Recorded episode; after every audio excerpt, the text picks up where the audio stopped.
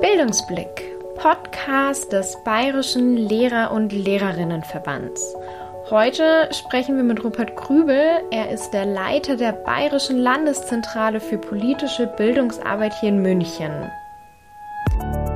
Ich habe mit ihm darüber gesprochen, was die BLZ eigentlich macht, wie sich Überparteilichkeit und ein kritischer Blick auf die politische Landschaft verbinden lassen und was es heißt, wenn ein junger Mensch demokratiefähig ist. Außerdem geht es noch um fachgebundenen Politikunterricht, aber auch darum, wie Demokratieerziehung als übergeordnetes Bildungsziel auch in jeden anderen Fachunterricht integriert werden kann. Für diese und weitere Fragen bleibt gerne dran, heute mit Rupert Grübel von der BLZ und mit mir, Hanna Seifert.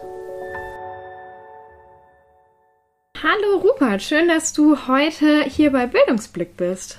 Guten Morgen, Hanna. Ich freue mich, dass ich dabei sein darf. Bevor wir ins Thema einsteigen, wollen wir dich den HörerInnen noch ganz kurz vorstellen beim Speeddating.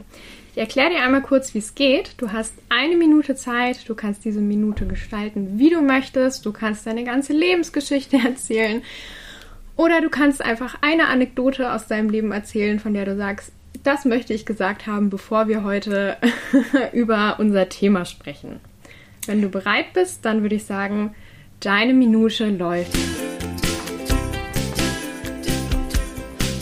Das Speed Dating. Deine Minute. Sag uns, wer du bist. Ich würde mich ganz gern beruflich vorstellen, gelernter Gymnasiallehrer mit den Fächern Englisch, Geschichte und Sozialkunde. Ich habe dann irgendwann im Laufe der Jahre äh, Ethik dazugenommen, was ich am Anfang gar nicht so lustig gefunden habe, aber im Laufe der Jahre dann sehr schätzen gelernt habe. Ich war nach dem Referendariat äh, hier in München zunächst ein Jahr am Gymnasium in Gröbenzell und dann die folgenden 22 Jahre am Staffelsee-Gymnasium in Murnau. Äh, habe dort äh, alle Jahrgangsstufen in allen Fächern unterrichtet und war dort zuletzt Mitarbeiter im Direktorat. Und 2015 habe ich mich dann beworben für eine Schulleiterstelle hier in München am Gymnasium Fürstenried, die ich auch bekommen habe. Äh, und bin dann eigentlich davon ausgegangen, dass, dass das so meine letzte Station, berufliche Station sein würde. Dann hat sich im Laufe des Jahres 2018 ergeben, dass die Stelle des Direktors der Landeszentrale für politische Bildungsarbeit neu zu besetzen war.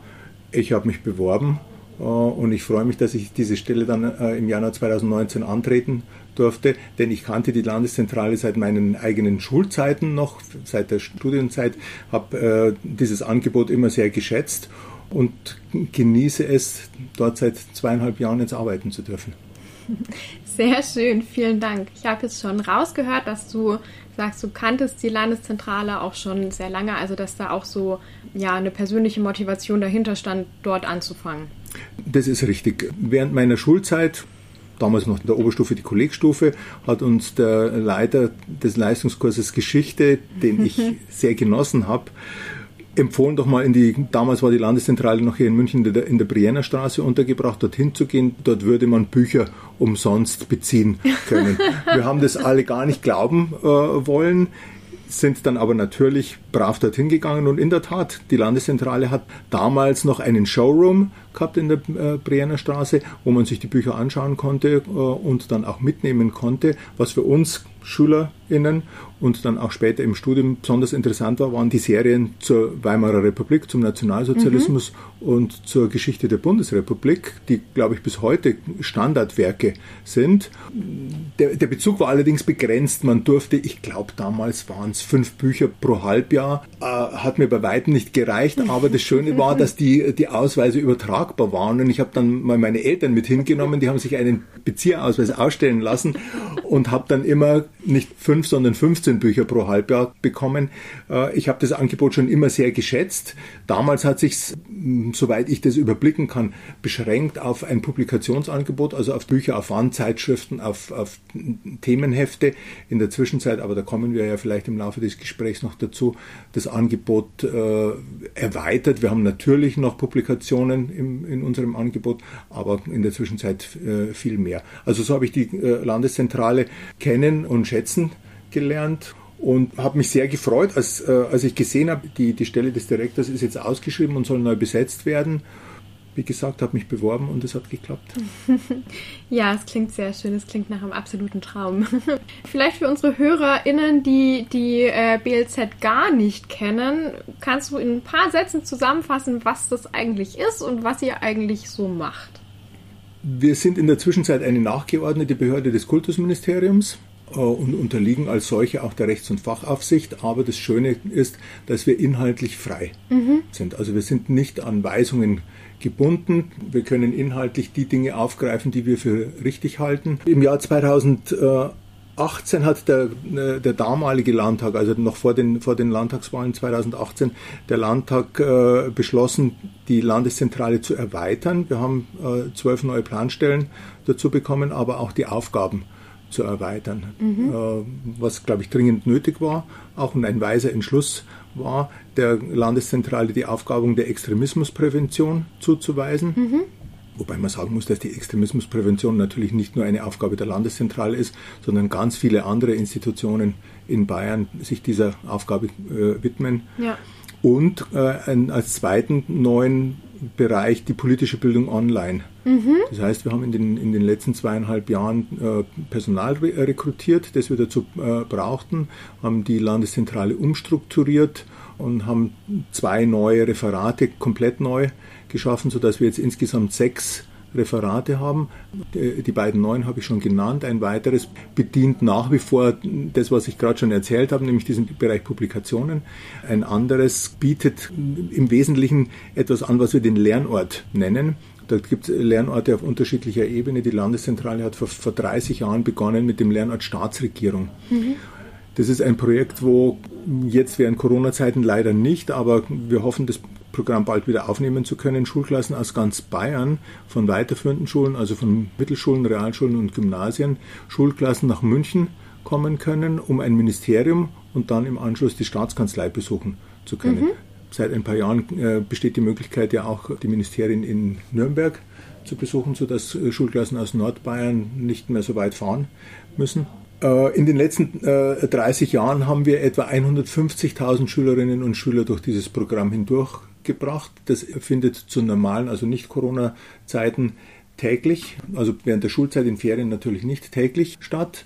Und wir haben festgestellt, dass diese persönliche Begegnung mit Beamtinnen und Beamten, äh, aber auch mit PolitikerInnen eigentlich unersetzbar ist, von der Motivation her unersetzbar mhm. ist. Inhaltlich gesehen könnte man das, was an diesem Tag rüberkommt, schon auch in der Schule machen. Aber die persönliche Begegnung mit, mit Menschen, die Politik machen, ist doch nichts zu ersetzen. Und deswegen ist dieses Programm für uns so wichtig. Mhm. In der Vergangenheit hat man dieses Programm dann erweitert und es dürfen ausgewählte Schulklassen sechs pro Jahr die bayerische Vertretung in Berlin besuchen, also ein Lernort Berlin, und weitere sechs nach Brüssel fahren, um mhm. die bayerische Vertretung in Brüssel, also bei der Europäischen Union, äh, zu besuchen. Lernort Europäische Union.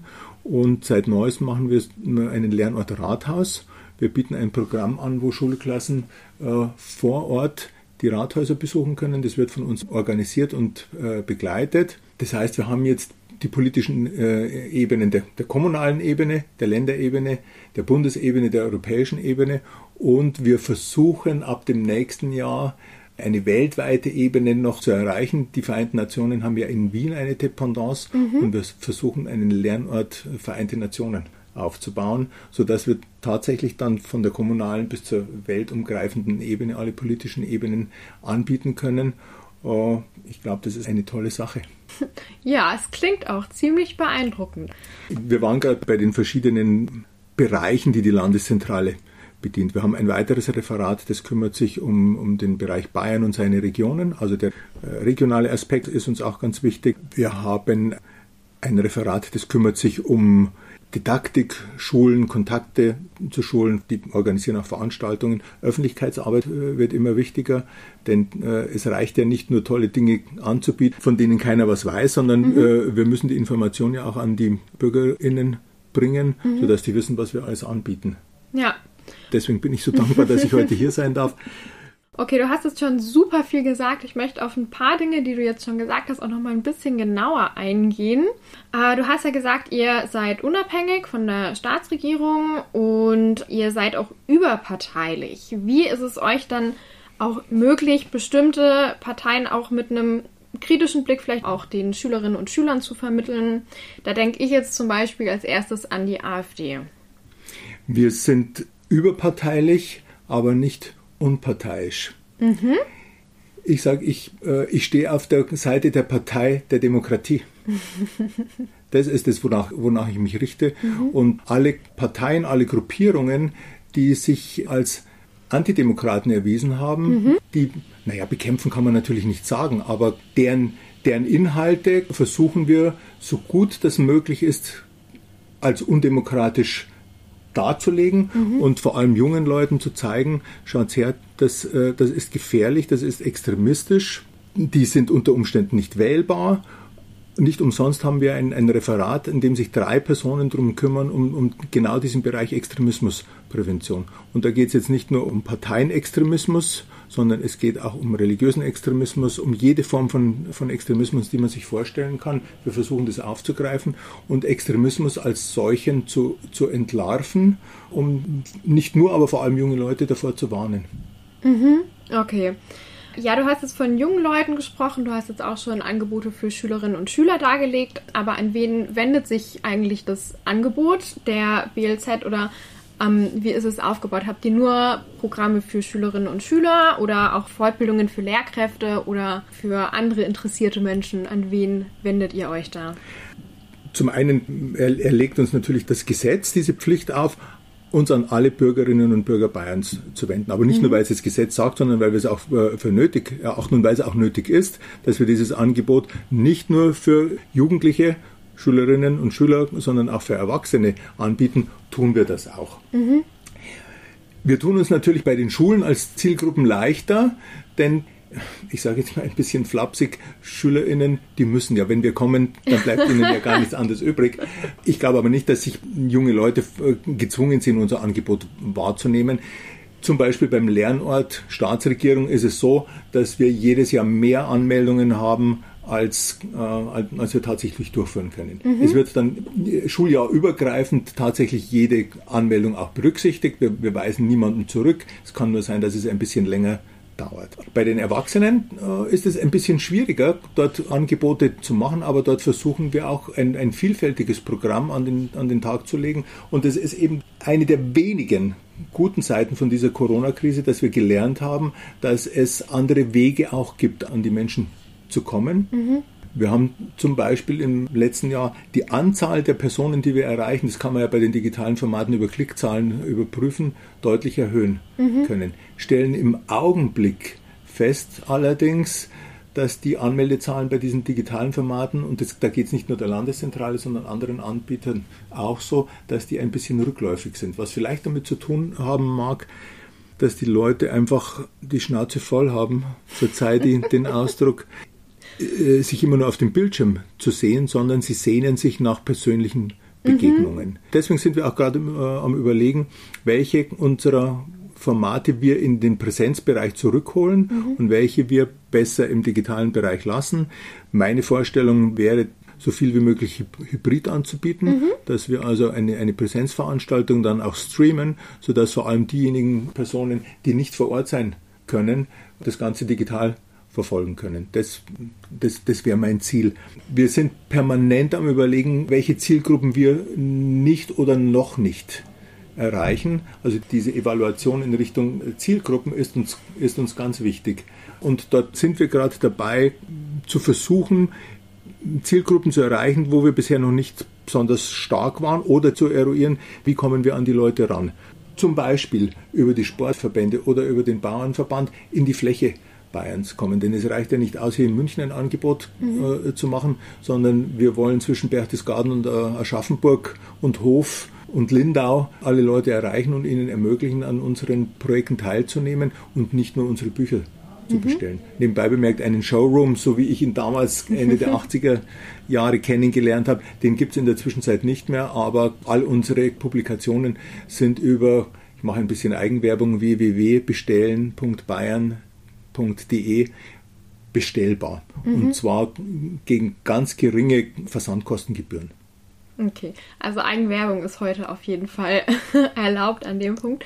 Du hast es gesagt, manche Zielgruppen könnt ihr schon sehr, sehr gut ansprechen, an anderen, da würdet ihr gerne noch näher rankommen. Was würdest du jetzt sagen, was sind denn so Zielgruppen, wo du sagst, okay, da würden wir eigentlich gerne noch mehr unser Angebot ausweiten und was sind Zielgruppen oder welche Zielgruppen sprecht ihr schon besonders gut an? Insgesamt kann man sagen, dass wir Zielgruppen anspre gut, gut ansprechen, die ohnehin schon sehr an Politik interessiert sind. Das heißt, wir, wir, so ein bisschen tragen wir schon auch die Eulen nach Athen. Aber es geht natürlich auch darum, äh, Leute für Politik zu interessieren, die, die glauben, das würde sie nicht betreffen. Mhm. Was ich für ganz schlimm finde eigentlich, wenn jemand sagt, ich habe kein Interesse an Politik, das betrifft mich alles nicht. Doch, es betrifft jeden. Der Satz, ich interessiere mich nicht für Politik, ist eigentlich gleichbedeutend mit dem Satz, ich interessiere mich nicht für meine Zukunft. Mhm. Und Politik, mit Politik meine ich jetzt nicht nur Parteipolitik, Beteiligung an, an Landtagswahlen oder so, wie, sie, wie wir sie jetzt in 14 Tagen haben, Bundestagswahlen oder Europawahlen oder Kommunalwahlen, sondern Politik ist ja viel mehr. So wie du dich zum Beispiel im, im, im BLLV engagierst, das ist auch eine Form von Politik. Mhm. Einflussnahme auf auf dein eigenes Leben, aber auch auf, äh, auf die Belange anderer, sich für die Belange anderer zu engagieren, zu erkennen, was sind denn meine, was sind meine eigenen Interessen mhm. und wie kann ich meine eigenen Interessen vertreten. All das ist Politik und zu erkennen, dass es ganz viele Möglichkeiten gibt, neben der Mitgliedschaft in, in einem Verband oder in einer Partei, das ist mir so wichtig. Mhm. Wo wir noch nicht so gut sind, wo wir aber versuchen hinzukommen, ist äh, bei Seniorinnen und Senioren. Mhm. Also einfach altersmäßig das ganze Spektrum abzudecken, aber auch da sind wir in Kontakt mit entsprechenden Organisationen, aber zugegebenermaßen tun wir uns dann noch ein, ein bisschen schwer. Mhm. Wir wollen auch in den, kommen wir nochmal ans, ans andere Spektrum des Alters zurück ich glaube, man kann gar nicht früh genug beginnen mit so etwas wie politischer Bildung. Mhm. Früher sagte man, ja, mit politischer Bildung kann man vielleicht mit 16 beginnen. Ich halte das für ganz falsch. Wir sind dabei, in der Zwischenzeit Angebote auch für Grundschulen zu machen. Und was ich ganz interessant finde, nebenbei bemerkt, seit eineinhalb Jahren haben wir eine Außenstelle in Augsburg. Und Augsburg überlegt und führt das bei den städtischen Kindergärten auch schon durch, so etwas wie politische Bildung, Werte Erziehung auch in Kindergärten schon mhm. durchzuführen. Und ich finde diese Idee sehr, sehr interessant. Wir werden uns mit der Stadt Augsburg jetzt zusammentun und mal sehen, was die so tun. Vielleicht können wir die Ideen von Augsburg aufgreifen, weiterentwickeln und dann nach ganz Bayern tragen. Weil ich glaube, dass so etwas wie eine, eine Beteiligung von Kindern, ein, ein gewisses Mitentscheidungsrecht dort, wo es sich anbietet, junge Leute mitentscheiden zu lassen, das sehen die Eltern in ihren Familien, dass es wichtig ist, Kinder zu beteiligen. Und es ist auch eine Form von Demokratieerziehung, jungen Leuten zu zeigen, ihr könnt Dinge bewegen. Mhm. Das klingt auf jeden Fall sehr interessant und auch sehr schlüssig, was du da jetzt erzählt hast. Aber ich tue mir jetzt gerade auch so ein bisschen schwer, mir was darunter vorzustellen, wie sich politische Bildung in der, im Kindergarten und auch in der Grundschule, ja, was ich mir da so konkret drunter vorstellen kann. Vielleicht magst du ja mal ein Beispiel, ein, ja, was, was es da so für Angebote gibt oder wie man das in so jungen Jahren gestalten kann. Wir arbeiten mit Partnern zusammen im Bereich der, der Grundschule. Das nennt sich das äh, Politmobil weil wir das selbst flächendeckend in Bayern gar nicht durchführen können, arbeiten wir dort mit Partnern äh, zusammen und haben mit denen gemeinsam einen sogenannten Wertekoffer mhm. entwickelt. Das heißt, es gehen Teams in Grundschulen, Grundschulen können das buchen, es gehen Teams in Grundschulen und bringen tatsächlich einen physischen Koffer, einen mhm. Wertekoffer mit, in dem spielerisch versucht wird, jungen Leuten Werte zu vermitteln. Wie gesagt, politische Bildung ist wesentlich mehr als zu zu zeigen, wie funktioniert eine Wahl, was ist die Erststimme, was ist die Zweitstimme, sondern es ist wesentlich mehr und es beginnt bei Werten. Welche Werte verbinden unsere Gesellschaft? Was ist uns wichtig? Offenheit, Toleranz, anderen Leuten zuhören. Auch das ist politische Bildung und das kann man ohne weiteres auch im Kindergarten schon beginnen. Es ist natürlich vollkommen verfehlt, einem Kindergartenkind etwas über die Europäische Union äh, erzählen zu wollen. Das kann gar nicht mhm. funktionieren, aber politische Bildung ist viel mehr als eine reine Institutionenkunde. Mhm. Und das ist etwas, was wir durchaus erfolgreich durchführen. Also die Anmeldezahlen bei diesem Politmobil sind so hoch, dass wir sie im, äh, im Moment gar nicht alle erfüllen können. Aber was die ZuhörerInnen nicht davon abhalten sollte, sich für sowas zu bewerben. Mhm. Okay, also dass ihr das quasi kindgerecht aufarbeitet, aber eben auch ein bisschen darauf achtet, welche Inhalte oder welche Werte ähm, sind ja dem Alter auch angemessen Natürlich. und wie kann das dann auch vermittelt werden. Ja. Okay. Vielen Dank bis jetzt. Ich würde sagen, wir äh, schieben eine kleine Runde oder Fragen dazwischen. Was meinst du? Gerne. Wenn du mir erklärst, was das ist, dann machen wir das gerne. Okay, ich gebe dir immer zwei Antwortmöglichkeiten und du musst dich entscheiden und sagst dann am besten immer noch kurz dazu, warum du dich so entschieden hast. Kaffee oder Tee? Rotstift oder Grünstift? Fisch oder Fahrrad? Entweder oder, deine Wahl.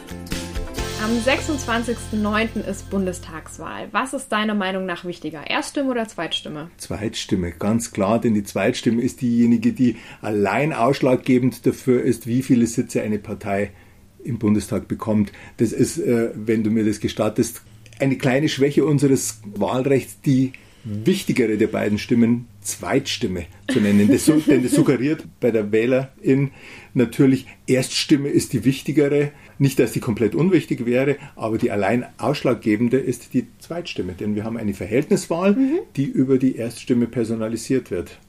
Wobei ich heute früh einen sehr interessanten SZ-Artikel gelesen habe darüber, wie vor einigen Jahren die Direktmandate noch gerade so die äh, Wahlverhältnisse gekippt haben dass das durchaus auch zustande kommen kann.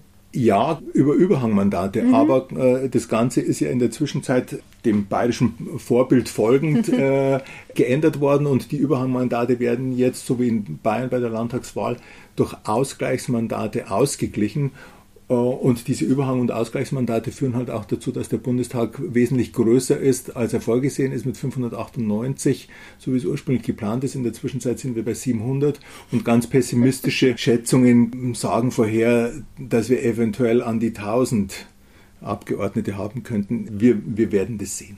Ja, Aber ganz eindeutig, die Antwort, die wichtigere Stimme ist ganz eindeutig die Zweitstimme. Gut. Das war ein guter Test. ja, bei 1000 Sitzen ähm, müssen wir vielleicht dann irgendwann anbauen in Berlin. Aber gut. Die nächste Frage. Apropos Zeitung. Liest du die lieber digital oder in der Printversion? In der Printversion, ganz eindeutig. Da bin ich noch vom, einer vom, vom alten Schlag. Wir haben an der Landeszentrale auch mehrere äh, abonniert. Mhm. Und man muss leider sagen, dass die, äh, die Printversion noch, was ich auch ein bisschen bedauere, die wesentlich günstigere ist. Also eine Einzellizenz für digital die sind preislich erschwinglich, aber es geht natürlich in der Landeszentrale nicht darum, dass ausschließlich der Direktor die, die, den Zugang zum, zu, zu, einer digitalen Zeitung hat, äh, aber die, die Zugänge für mehrere Personen sind sehr teuer, sodass wir sie in der Printversion haben. Aber sobald sich da auf, äh, auf der Preisseite etwas tut, können wir gerne darüber reden. Wenn du an deine Zeit zurückdenkst, als du selbst noch Lehrer warst, lieber Unterrichtsgespräch oder Projektarbeit? Das ist so eine, äh, eine ideologische Frage, ja, Hanna. Ich, und ich würde äh, ich würd weder das eine noch das andere sagen. Diese Frage nach äh, Frontalunterricht oder Arbeitsunterricht, mit der bin ich ja schon äh, in der Literatur, in der Didaktikliteratur während, während meines Studiums konfrontiert worden. Und ich würde sagen, weder das eine noch das andere äh, alleine, alles zu, alles zu seiner Zeit. Ich habe selbst erlebt Unterrichtsstunden, in denen es gelingt, etwas Spannendes zu erzählen wenn 30 Kinder vor dir sitzen und, und es gelingt dir etwas Spannendes zu erzählen, mhm. dann hängen dir die an, an den Lippen. Aber das kannst du natürlich nicht jeden Tag machen. Du kannst aber auch nicht jeden Tag Projektunterricht machen. Du kannst nicht jeden Tag analog machen und du kannst nicht immer nur digital machen. Ich würde sagen, es ist die, die, die gute Mischung aus all den verschiedenen Möglichkeiten, die uns Lehrer zur Verfügung stehen, um Unterricht so interessant wie möglich zu machen. Und ich würde auch nicht per se einen Frontalunterricht nur verdammen. Mhm. Wenn eine Lehrkraft nur das so macht, dann natürlich. Aber wie gesagt, hier und da bietet sich's auch an und hier und da finden die SchülerInnen das auch interessant. Sehr schön, vielen Dank. Läuft bei dir zu Hause oder vielleicht auch im Auto eher Klassik oder eher Rock? Ausschließlich Rock. Aber okay. im, im, im, Auto ist es so eine, äh, eine Mischung aus, äh, also mhm. Musik bin ich, äh, mein, mein, Musikgeschmack ist, äh, was ich manchmal auch bedauere, sehr eingeschränkt. Äh, und der beschränkt sich in der Tat mhm. auf Rockmusik. Und es ist so eine Mischung zwischen meinem iPod und, und BR24. Mhm. Also ich, ich höre ganz gern auch auf dem, auf dem Weg, weil ich doch fast eine Stunde einfach mit dem Auto unterwegs bin, in die Arbeit gerne Nachrichten. Und mit BR24 darf auch mal sein, so eine Art von Werbung, ist man, glaube ich, zunächst einmal ganz gut informiert.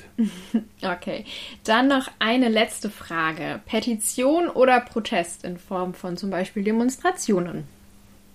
Auch hier würde ich mich nicht auf das eine oder das andere festnageln wollen. Es mhm. kommt darauf an, was ich, äh, was, ich, was ich erreichen möchte. Und es kommt auf die Form des Protests an.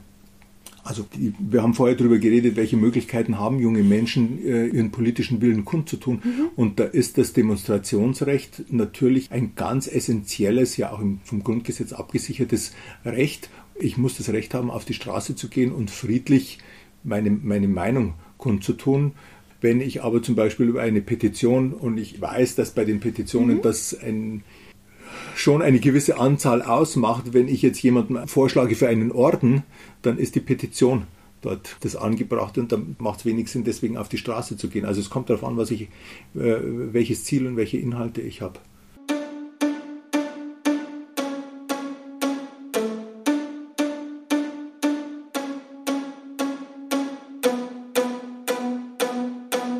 Hey, ich bin der Jonathan, bin im Redaktionsteam vom Bildungsblick und als Lehrer freue ich mich immer wieder über neue Ideen, Anregungen oder Antworten auf viele Fragen, die ich im Lehreralltag habe. Wenn auch du Fragen hast, Ideen für Themen hast, dann kannst du uns die gerne zukommen lassen, entweder über Instagram oder auch per Mail an bildungsblick.blv.de. Danke. Wir haben es ja schon kurz angeschnitten. In ein paar Tagen ist Bundestagswahl und das ist wahrscheinlich für euch in der BLZ auch ein sehr großes Thema. Welche Angebote oder welche Formate habt ihr denn gerade jetzt auch in der Corona-Zeit für die oder um die Bundestagswahl rum ähm, gestaltet? Wir haben das Jahr 2021 natürlich zu einem besonderen Jahr wegen der Bundestagswahlen ausgewählt und haben seit März äh, Angebote. Wir haben ein, letztes Jahr schon überlegt, welche Formate wir anbieten und es war eine Idee zu fragen, ist denn die Demokratie in Gefahr? Mhm. Du hast es vorher angesprochen, extremistische Parteien stehen zur Wahl. Im, Im Zuge dieser Corona-Demonstrationen hat sich auf den Straßen eine manchmal seltsam anmutende Koalition aus Corona-Leugnern, Verschwörungsfanatikern, Personen, die einfach nur Sorge haben, dass mhm. ihre Grundrechte eingeschränkt sind und diese Sorge ist ja per se nicht unberechtigt, zusammen mit äh, vor allem Rechtspopulisten und Rechtsextremen zusammengefunden. Und wir haben überlegt, ist es in dieser besonderen Corona-Situation Anlass zu fragen, ist unsere Demokratie in Gefahr? Wir haben verschiedene Veranstaltungen diesbezüglich schon durchgeführt. Dort kommen jetzt, ja jetzt vor den Wahlen nicht mehr, da sind wir jetzt fertig, aber wir haben äh, den Abschluss dieser Veranstaltungsreihe für Januar oder Februar 2022 festgelegt, mhm. denn jetzt müssen ja erstmal die Wahlen stattfinden und wenn es so ist wie nach den letzten Bundestagswahlen, dann kann eine Regierungsbildung mal auch mehrere Monate dauern. Wir werden jetzt mal sehen, wie die, wie die Bundestagswahlen ausgehen um dann vielleicht auch diese Frage beantworten zu können, ist die Demokratie jetzt in Gefahr aufgrund dieses, dieses Ergebnisses, was ich nicht hoffe und was sich momentan auch nicht abzeichnet. Aber dann werden wir die Regierungsbildung abwarten, um dann Resümee ziehen zu können. Darüber hinaus natürlich klassische Angebote in Form von Wahlrechtsbroschüren, die wir auch in leichter Sprache anbieten. Die sind äh, über die Landeszentrale bestellbar, aber vor allem die in leichter Sprache sind vergriffen. Mhm. Also die, die, Nachfrage danach mhm. ist sehr groß. Die haben wir in, in, in satter fünfstelliger Zahl angeboten, die von den Kommunen zum Teil auch angefordert worden sind. Die, die sind weitgehend vergriffen. Wir haben aber auch äh, Webtalks durchgeführt, die sich der Frage gewidmet haben, welchen Einfluss hat das Digitale jetzt auf den Wahlkampf?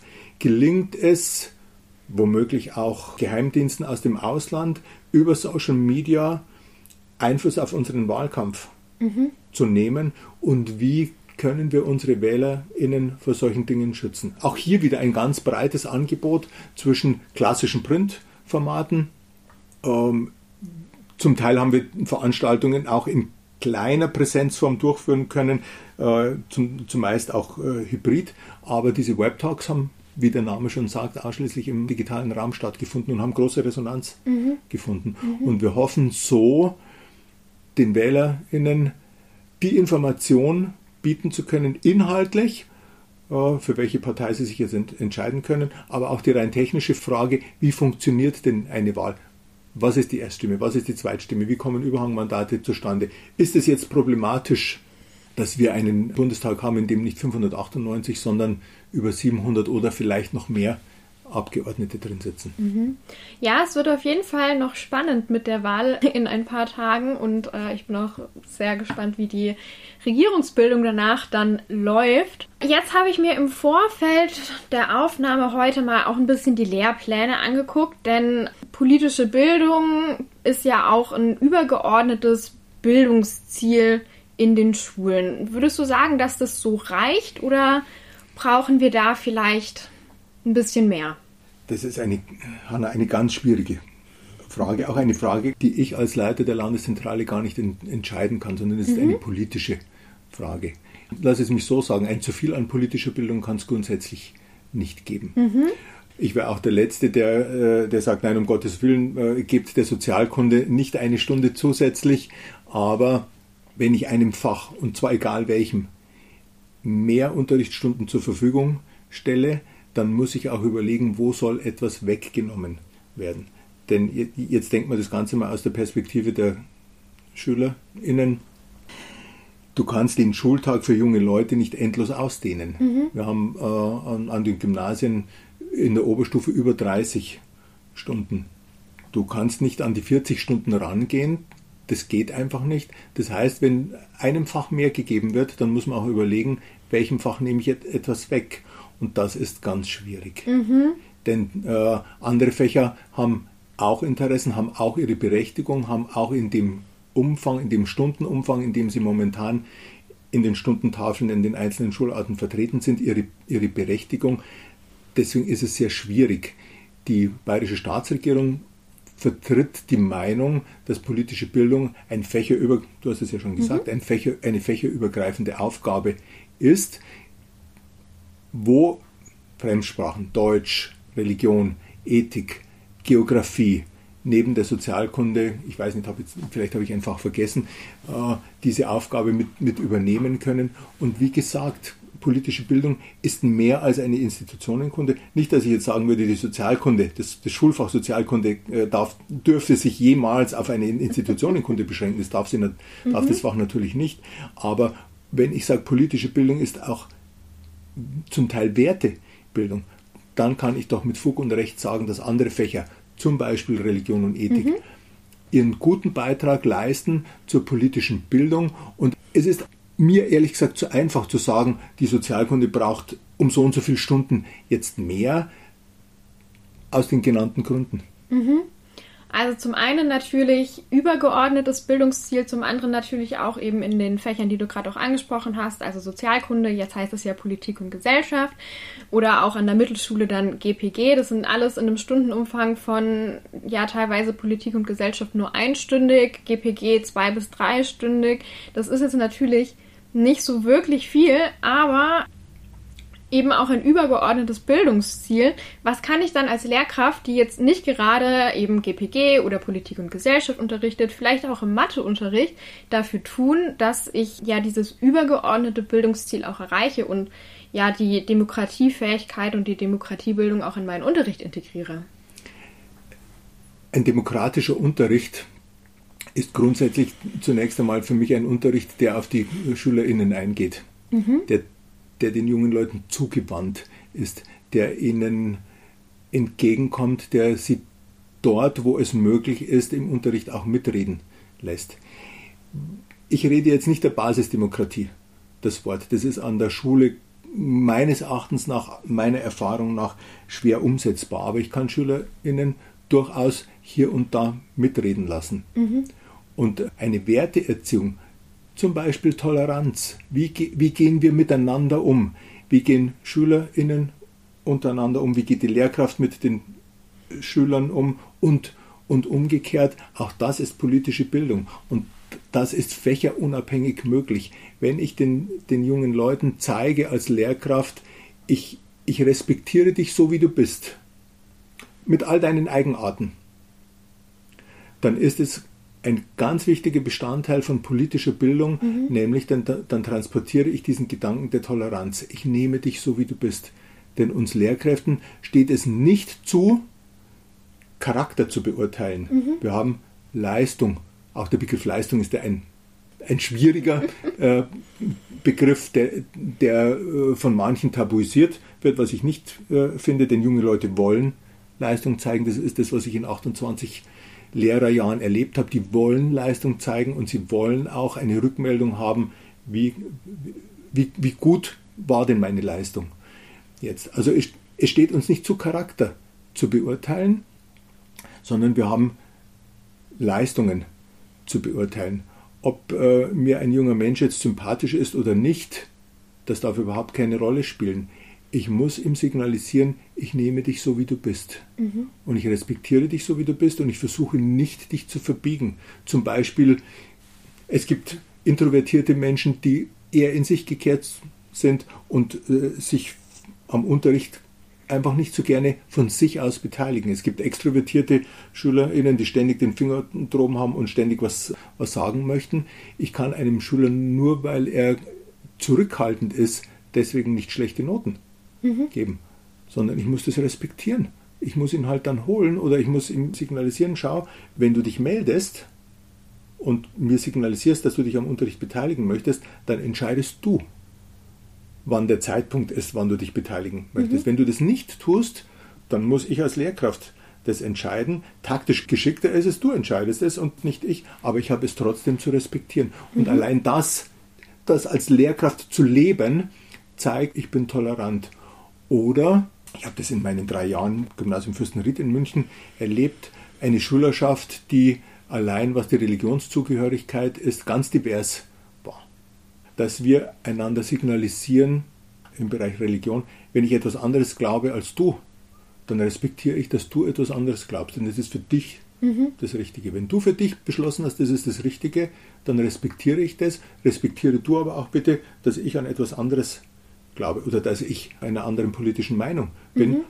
Wie gesagt, sofern sie sich im demokratischen Spektrum abspielt. Auch das ist politische Bildung und die kann jeder Lehrer jedes Faches, da kann jeder Lehrer beitragen dazu. Ja, ein ganz wichtiger Punkt auf jeden Fall. Also es ist richtig und wichtig, dass wir Fächerverbünde wie GPG oder auch Politik und Gesellschaft haben, aber demokratische Bildung beschränkt sich absolut nicht nur auf diese Fächer. Was mir jetzt aber, als ich mir die Fachprofile angeguckt habe, in jeder Schulart begegnet ist, war der Begriff Demokratiefähigkeit. Jetzt würde ich dich gerne fragen, wann würdest du sagen, ab welchem Punkt ist ein junger Mensch demokratiefähig? Demokratiefähig und kritikfähig würde ich verbinden. Und kritikfähig heißt für mich, auf der Grundlage dessen, was ich weiß und was ich gelernt habe, mir eine eigene Meinung mhm. zu bilden. Zu einer Meinung zu kommen, die ich begründen kann, die nachvollziehbar ist und die ich auch vertreten mhm. kann. Dann ist jemand kritikfähig. Kritik heißt nicht, alles abzulehnen, mhm. sondern Kritik heißt zu prüfen, und nach der Prüfung zu dem Ergebnis zu kommen, ja, dem stimme ich zu oder nein, das lehne ich ab. Mhm. Wichtig ist es, dass wir den jungen Menschen, aber auch allen anderen vermitteln, dass wir eine wehrhafte Demokratie sind. Das heißt, dass wir nach dem Grundsatzverfahren keine Freiheit für die Feinde der Freiheit. Mhm. Dann hört es mit der Meinungsfreiheit. Dort, hat auch die Meinungsfreiheit ihre, äh, ihre Grenzen. Äh, wir müssen zeigen, dass wir bereit sind, unsere Demokratie, unsere Werte, die Freiheit zu verteidigen und es nicht zulassen, dass sie angegriffen wird. das ist etwas, was, äh, was, ganz wichtig äh, ist, was auch in der Schule schon transportiert werden kann und auch muss. Okay. Vielen Dank, lieber Rupert. Wir nähern uns auch langsam dem Ende deiner Folge. Gibt es da noch etwas, das dir sehr wichtig ist und worüber wir jetzt noch gar nicht gesprochen haben? Das ist eine, das ist eine, eine ganz schwierige Aufgabe. Ich glaube, äh, wichtig, wichtig war mir äh, zu zeigen, welchen Beitrag die, äh, die Landeszentrale äh, für den Bereich politische Bildung leisten kann. Und ich, ich hoffe, dass das einigermaßen gelungen ist. Äh, für all diejenigen, die es interessiert, informiert euch gerne äh, auf unserer Homepage. Ganz viele von unseren Fortbildungsveranstaltungen sind über dieses Anmeldeportal FIPS mhm. buchbar. Wir, wir haben einen Lehrer-Newsletter, den man auch abonnieren kann. Wir sind auf Twitter aktiv. Mhm. Dort kann man die, die, die wichtigsten Dinge erfahren. Wir haben einen Instagram-Kanal und wir haben auch einen YouTube-Kanal wo wir äh, einmal im Monat ein Video einstellen, in der Regel für eine einzelne Unterrichtsstunde. Dieses Video wird dann begleitet auch äh, von, von Unterrichtsmaterialien, in, in aller Regel von einer PowerPoint, von Informationen für die Lehrkraft, mhm.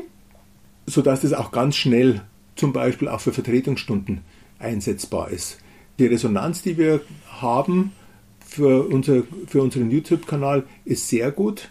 Das sind äh, kurze Videos. Am Anfang haben wir uns ein bisschen schwer getan mit der Zeit. Dort waren wir ein bisschen zu lang, so an die zehn Minuten. In der Zwischenzeit haben wir gelernt, dass äh, nachdem die Aufmerksamkeitsspanne ja äh, begrenzt ist, versuchen wir das Ganze auf sechs Minuten zu reduzieren.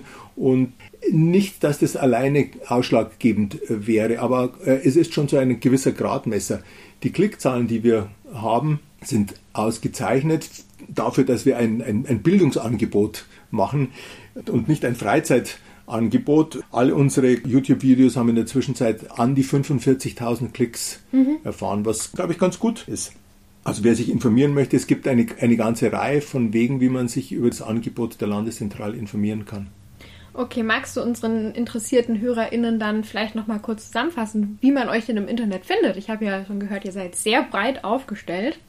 Aber ja, also die Internetadresse mhm. ist äh, von unserer Homepage ist www.blz.bayern.de. Mhm. Und alles andere geht aus dieser Homepage hervor. Vielleicht noch einen Schwerpunkt, weil es äh, in dieses Jahr 2021 passt. Das ist ja das Jahr, in dem wir ein, ein Jubiläum feiern, 1700 Jahre jüdisches Leben mhm. in Bayern. Ein großes Anliegen ist uns zusammen mit vielen Partnern, unter anderem dem Antisemitismusbeauftragten der bayerischen Staatsregierung, dem Herrn Dr. Spähnle, aber auch mit der jüdischen Community hier in München, aber auch in, äh, darüber hinaus in, in, Bayern und auch mit dem Herrn Schuster, dem Vorsitzenden des Zentralrats der Juden, sind wir in äh, Kontakt. Die Bekämpfung des Antisemitismus mhm. ist uns ein ganz großes Anliegen. Wir haben im vergangenen Jahr ein Themenheft zum Thema Antisemitismus veröffentlicht, in dem, ich darf das so sagen, das Who is Who der deutschen Antisemitismusforschung und darüber hinaus Artikel veröffentlicht hat. Und jetzt im Herbst wird ein Nachfolgeband erscheinen, der sich dem jüdischen Leben in Bayern und in Deutschland mhm. widmet, denn wir sind gemeinsam mit unseren Partnern der Ansicht, dass es nicht ausreicht, immer nur diese, ja, wie, wie, wie sage ich es, ohne dass es seltsam klingt, diese negative Seite die, die, dieses Beschränken des Themas Judentum auf den Holocaust. Mhm. Das ist wichtig und das darf nie aufgegeben werden. Aber es reicht nicht aus. Wir müssen dem etwas Positives entgegensetzen, mit dem Ziel, jüdische Kultur als das darzustellen, was sie ist, nämlich ein wichtiger, ganz natürlicher Bestandteil der Kultur unseres Landes. Mhm. Und das ist etwas, was wir, was wir versuchen. Und da erscheint jetzt im Herbst ein, ein, ein Themenheft dazu. Wir haben jetzt gerade im, im Sommer ein Themenheft äh, zusammen mit der vertriebenen Beauftragten der, der Bayerischen Staatsregierung, der Abgeordneten Stiersdorfer, mhm. veröffentlicht zum Thema Flucht und Vertreibung. Das schon dieses Thema Flucht und Vertreibung nach dem Zweiten Weltkrieg zu einem gewissen Schwerpunkt hat, wo wir aber sagen, Flucht und Vertreibung ist etwas, was nicht auf diesen Zeitraum und diesen Personenkreis beschränkt bleiben darf, sondern etwas, was leider auch in dem Augenblick, in dem wir darüber reden, Hanna, ein Thema in dieser Welt. Also, und um auf das aufmerksam zu machen, haben wir ein Themenheft mhm. veröffentlicht. Ja, auf jeden Fall ein wahnsinnig wichtiges Thema. Vielen Dank, dass du das noch angesprochen hast. Und dann bedanke ich mich ganz herzlich, dass du heute bei uns bei Bildungsblick warst. Und äh, zum Schluss darf ich dich noch um einen Buchtipp bitten. Das darf was ganz Persönliches sein, das bei dir gerade auf dem Nachtkästchen liegt oder vielleicht auch ein Buch, das zum Thema heute passt. Da bist du ganz frei. Ich habe gestern erst ein Buch auf den Schreibtisch bekommen, im übertragenen Sinne auf den Schreibtisch, denn es ist als PDF auf meinem Bildschirm gelandet, äh, das die Landeszentrale ankaufen möchte. Das ist ein amerikanischer Autor namens Timothy Snyder. Mhm. Das ist, man könnte sagen, so, et so, etwas wie eine Graphic Novel. Die Illustration hat äh, eine, äh, eine Deutsche gemacht, Nora Krug heißt die, die ist in den 70er Jahren äh, geboren, ist in der Zwischenzeit in New York wohnhaft. Der hat das Ganze illustriert und dieses Buch heißt On Tyranny, mhm. also über die Tyrannei.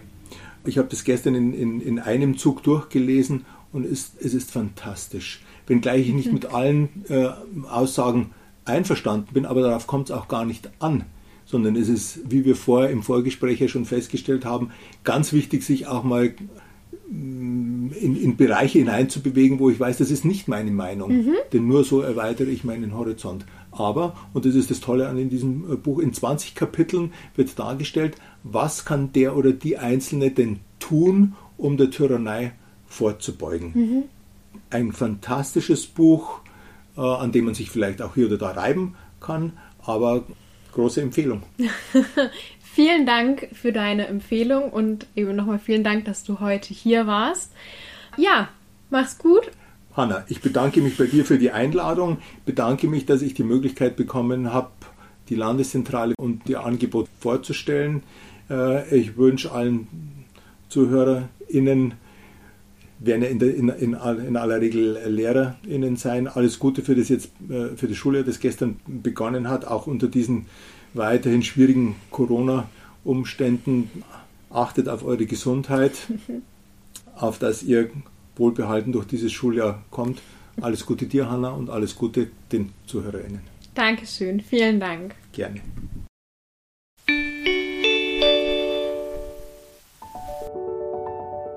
Das war's mit Bildungsblick für heute mit Rupert Grübel, dem Leiter der Landeszentrale für politische Bildungsarbeit und mit mir, Hanna Seifert. Diese Folge wurde redaktionell begleitet durch Jonathan Zeller und Gerrit Kubicki, der sie auch geschnitten hat, gemeinsam mit Lena Dickmeis. Wir haben es in der Folge ja schon angesprochen, am 26.09. sind wieder Bundestagswahlen und ich möchte euch nochmal daran erinnern und auch ganz herzlich darum bitten, dass die, die ihr Wahlrecht noch nicht per Briefwahl in Anspruch genommen haben, am Sonntag dann bitte auch wählen gehen. In zwei Wochen dürft ihr dann wieder den Gerrit hier am Mikro hören. Er spricht über ein sehr, sehr ernstes Thema mit einer Jugendsozialarbeiterin. Es geht um Kindeswohl in Schulkontexten und da auch um Kindeswohlgefährdung. Bildungsblick, Podcast des Bayerischen Lehrer- und Lehrerinnenverbands. Macht's gut, bis in zwei Wochen.